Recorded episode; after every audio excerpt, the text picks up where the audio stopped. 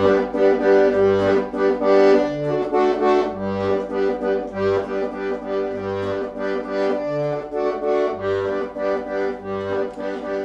hallo wieder mal, liebe Leute, da ist der Omi. An einem wunderschönen Wintertag, das ist natürlich nur ein Witz, es ist arschkalt draußen, glaube ich. Ähm, ja, was schauen wir uns jetzt an? Es ist heute der 1. Dezember, das heißt, wir fangen grundsätzlich einmal ein neues Thema an. Und so wie ich schon angekündigt habe, wird das Armringen sein. Ob wir das dann mit den weiteren Einheiten im Dezember, da wird es ja auf jeden Fall am 16. zumindest noch eine geben. Das nur zur Erinnerung, die nächste Einheit, warte mal, das wäre dann der 8. glaube ich, mir halt ausfallen, weil es ein Fenstertag ist. Genau. Werde dann aber im Kurs noch, zuerst mir noch genau erkundigen und dann im Kurs noch ankündigen. Und was will ich jetzt machen mit euch zum Einstieg ins Armringen? Ein paar von euch haben ja schon ähm, so ein bisschen was gesehen am Workshop auf der Zusammenkunft. Und da möchte ich gerne auf A-Technik halt genauer einsteigen. Aber Armringen im Allgemeinen ist ja eh so ein Ding, gell? Aus dem Leckküchner. Ich habe schon den Aufhänger für den Kurs. Ich finde diesen Ausdruck so genial mit dem Leckküchner ist PhD-Level Messerfencing. Also, dass es schon ziemlich hoch ist, einfach vom grundsätzlich, was man, was man mitbringen muss, um den Leckküchner zu interpretieren. Und jetzt habe ich mir heute noch ein bisschen was angeschaut vom äh, Oscar. Oscar der Mors, für die, die ihn nicht kennen, ist ein Messertrainer aus den Niederlanden, Messertrainer und Geschichtelehrer. Schon einige Jahre Erfahrung als Trainer und der hat sicher auch einen großen Teil daran, dass es in den Niederlanden so eine, so eine ähm, aktive Messerszene gibt. Und der macht eben auch schon seit ein paar Jahren Videos auf YouTube, von denen ich mir sehr gerne Inspiration hole. Und eins von denen ist eben, ist Leckküchner too fancy? Weil, das sagt er dann, das ist so ein bisschen die Konklusion davon, das kann ich schon vorwegnehmen. Es gibt natürlich diese Armringentechniken oder Ringentechniken allgemein im Leckküchner, die darauf ausgelegt sind, ähm, einfach nur möglichst spektakulär einen Kampf zu beenden, damit man auf der Fechtschule, wo es ja nicht ernsthaft gekämpft wird, sondern wo ganz freundschaftlich gefochten wird, äh, um dort möglichst cool auszuschauen, sagen wir im Endeffekt. Uh, und es gibt es sehr wohl im Leckküchner, aber er hat dann die Analyse gemacht und hat, also nicht, er hat selbst nicht die Analyse gemacht, er hat da uh, Arbeit von einem anderen hergenommen, den ich jetzt leider nicht zitieren kann. Ähm, aber schaut euch das Video an, da ist das alles drinnen. Und da ist es eben so aufgestückelt. Diese endlos vielen Stücke, die uns der Leckküchner gegeben hat, nach dem, wie es beendet wird. Und zwar eben, ob, das, ob die Treffer, die gesetzt werden, die Aktionen, die gemacht werden, um das Stück zu beenden, äh, tödlich sind oder nicht. Und da von der Analyse her ist es eben so, dass schon zwei Drittel der Stücke tödlich enden würden. Ähm, also wenn man jetzt von einer scharfen Klinge ausgeht natürlich. Das heißt, im Großen und Ganzen kann man den Leckküchner schon als Anleitung für einen Ernstkampf sehen. Aber dadurch, dass es so enorm viele Stücke gibt, gibt es eben auch viele, die in die Kategorie sehr, sehr fancy fallen. Ähm, und da hat er dann eben am Ende sich auch selbst ein bisschen an die Nase gefasst und hat gesagt, ja natürlich ist es äh, diese Wahrnehmung, dass der Leckküchner so extrem fancy ist, die liegt natürlich auch zu großen Teilen daran, äh, dass das einfach verdammt lustig zu machen und zu unterrichten ist, weswegen diese fancy Sachen halt eher in einem Workshop oder in einem Kurs unterrichtet werden. Ja, jetzt habe ich es euch eh lang genug vorenthalten ich weiß, dass Füllen das eh voll viel Spaß macht. Deswegen werden wir jetzt in diese Sachen einsteigen. Die extrem, ähm, also es gibt ein paar Sachen tatsächlich, die sind wirklich extrem in die Richtung. Ich weiß nicht, ob ihr diese Bilder schon einmal gesehen habt, wo es dann wirklich Abbildungen gibt, ähm, wo jemand in einen Sack reingeworfen wird oder wo jemand so zu Boden gedrückt wird so lässig, dass derjenige, der ihn zu Boden drückt, noch nebenbei Backgammon spielen kann und solche Sachen. Ähm, das werde ich eher nicht machen. Ähm, schon allein deswegen, weil ich gesundheitlich auch mich vom Ringen eher fernhalte. Wir werden eher im Armringen bleiben, aber da gibt es auch schon sehr, sehr coole Sachen, auf die wir eingehen können. Und ja, das ist eh sowas. Ähm, ich glaube, hm, nehme ich es gleich dazu? Nein. Also ich würde euch auf jeden Fall, was ich euch mitgeben will, ist Armringen ist immer wichtig und speziell Armringen im Messer. Da gibt es ganz viel, ganz viel Input einfach, den wir direkt aus der Quelle nehmen können, den ihr dann aber auch auf Sparring in anderen Waffen super gut verwenden könnt. Ähm, also Armringen im Messer zu machen, hilft ganz sicher auch im, dem Sparring im langen Schwert. Sagen. Das ist eine Erfahrung, die ich gemacht habe und das ist eine Erfahrung, die ganz viele andere schon gemacht haben. Und vor allem, weil im Sparring, also ich weiß ja nicht, wie viele von euch dann im Endeffekt irgendwann einmal an einem Turnier teilnehmen wollen oder werden. Ähm, aber es ist halt einfach so, so oft, dass es passiert. Wenn die Leute unbedingt Treffer setzen wollen, dann kommen sie, stürmen sie rein, kommen in der Distanz, wo es einfach nicht mehr möglich ist, einen gescheiten Treffer zu setzen und verharren dann dort, weil es ist, hm, die Anspannung ist halt einfach da. Von der ganzen Situation, die, die, die Anspannung ist dann da und sobald ich dann etwas an unerwarteten Druck kriege, in einer unerwarteten Distanz bin, ganz viele Leute erstarren dann einfach, hören auf zu atmen und es bewegt sich gar nichts mehr.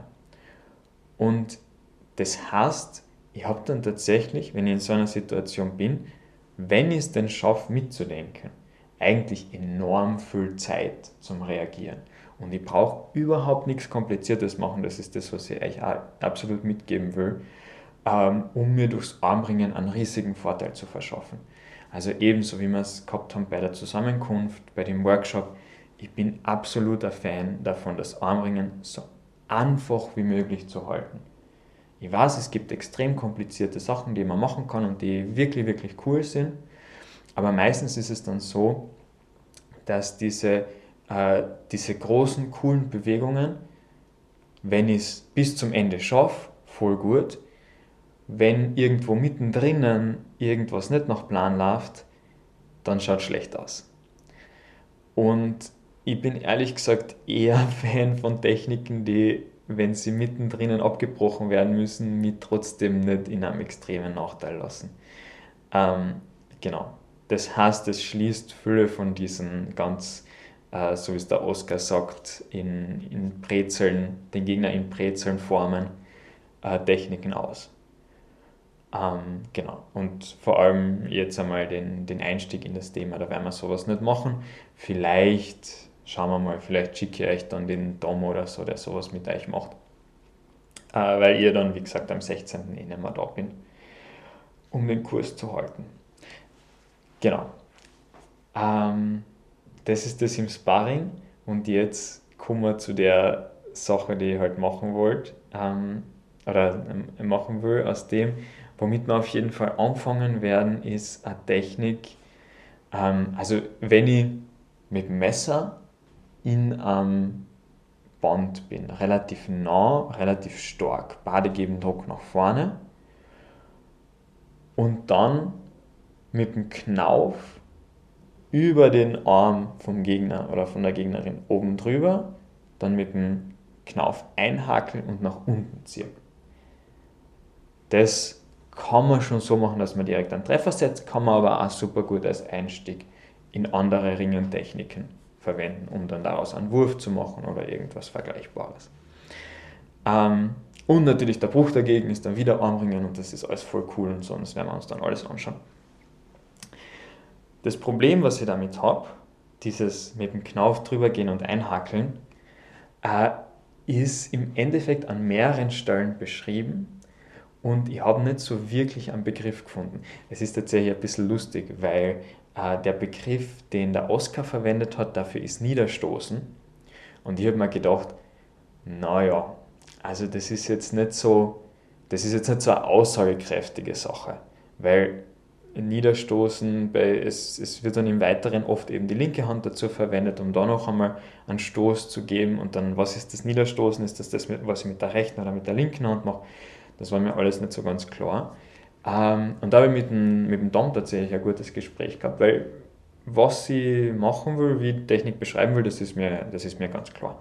Ähm, aber der historische Begriff eben nicht so ganz. Und da hat er eben gesagt, bevor ich einen Begriff quasi mir aussuche oder erfinde sogar, der historisch anmutet, soll ich doch lieber einen ganz einen klaren modernen Begriff nehmen, damit klar ist, dass der nicht aus den Quellen genommen ist.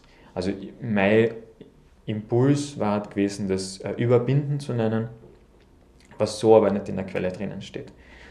Was es gibt und was ganz ähnlich ist, ist äh, Überlaufen und Überfahren tatsächlich. das gibt es auch. Ähm, aber die Point von der ganzen Geschichte ist, dass ich natürlich wieder mal in Leckküchen reingeschaut habe und wie ihr wisst, ist das sehr, sehr viel Leserei, bis ich dann draufgekommen bin, dass der Leckküchner diese Technik explizit Niederstoßen nennt. Und jetzt muss ich sagen, du Johannes, ich bin nicht so ganz einverstanden, aber es ist historisch belegt, also wir können es Niederstoßen nennen. Äh, ja, schauen wir dann im Endeffekt. Ich, ehrlich gesagt, jetzt, wo ich mir schon Gedanken gemacht habe über eine moderne Sache, ich habe Tendenz, das dann einfach, ich glaube, ich werde es einfach Einhackeln nennen und dann sparen wir uns das Ganze. Ja, was wir dann daraus machen können, das werdet ihr dann eh sehen. Ich habe mir noch zwei äh, Textstellen ausgesucht, die ich wirklich cool finde. Und zwar zum einen noch einmal als ähm, Referenz quasi so ein bisschen zu dieser Geschichte mit, wenn ich im Sparring bin und wie ich mich dann verhalten kann. Da schreibt er, das ist eh relativ weit hinten eben schon, wo viel so ähm, entweder Armringen, also eher abgespacede Sachen, oder äh, General Advice, einfach wirklich so, so grundsätzliche Regeln drinnen sind.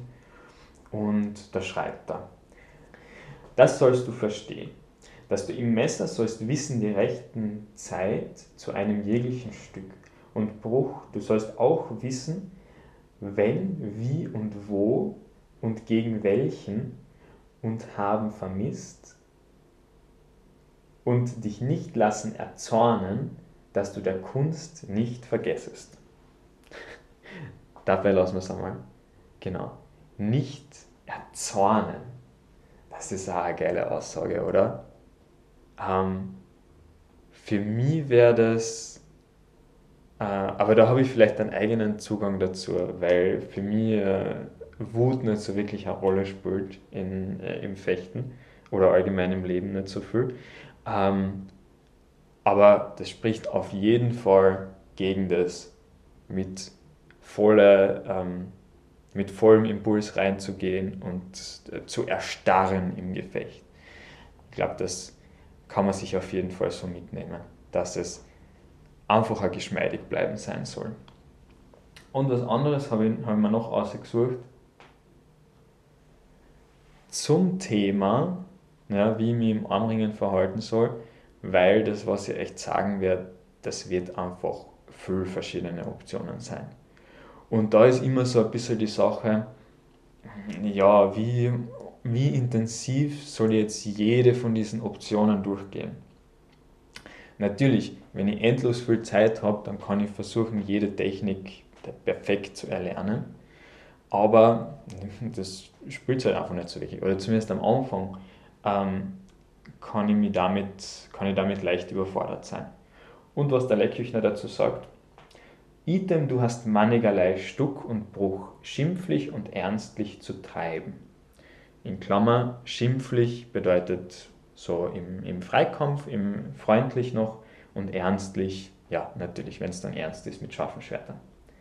Gefällt dir eines nicht, so nimm ein anders. Wer die Dinge recht versteht und jeglich zu seiner Zeit treiben kann, dem gefallen diese Dinge. Also, an euch auch gern so weitergegeben. Wenn irgendwas nicht zu euch passt, irgendwas intuitiv nicht geht und ihr nicht konkret die Lust habt, dagegen eurer Intuition ähm, jetzt was zu lernen und zu schauen, ob das dann im Endeffekt irgendwann funktionieren kann, dann bleibt es bei dem, was bei euch gut geht. Weil es ist gerade beim, beim Armringen geht es so viel darum, intuitiv zu verstehen, wo die Impulse hingehen, wo ich den Impuls weiterleiten muss, damit das hinhaut, weil krampfhaft geht da schon einmal gar nichts. Ich kann krampfhaft irgendwo das, das Schwert einhauen oder so, aber krampfhaft ins Ringen zu gehen, bringt meiner Meinung nach sehr wenig. Ja, damit hat es belassen für heute. Ich hoffe wieder, ihr seid näher dran im, äh, am Training. Ihr habt euch ein bisschen darauf einstimmen können. Und wir sehen uns morgen, womöglich das letzte Mal für dieses Semester. Also, kriegt eine feste Umarmung von mir. Bis dann.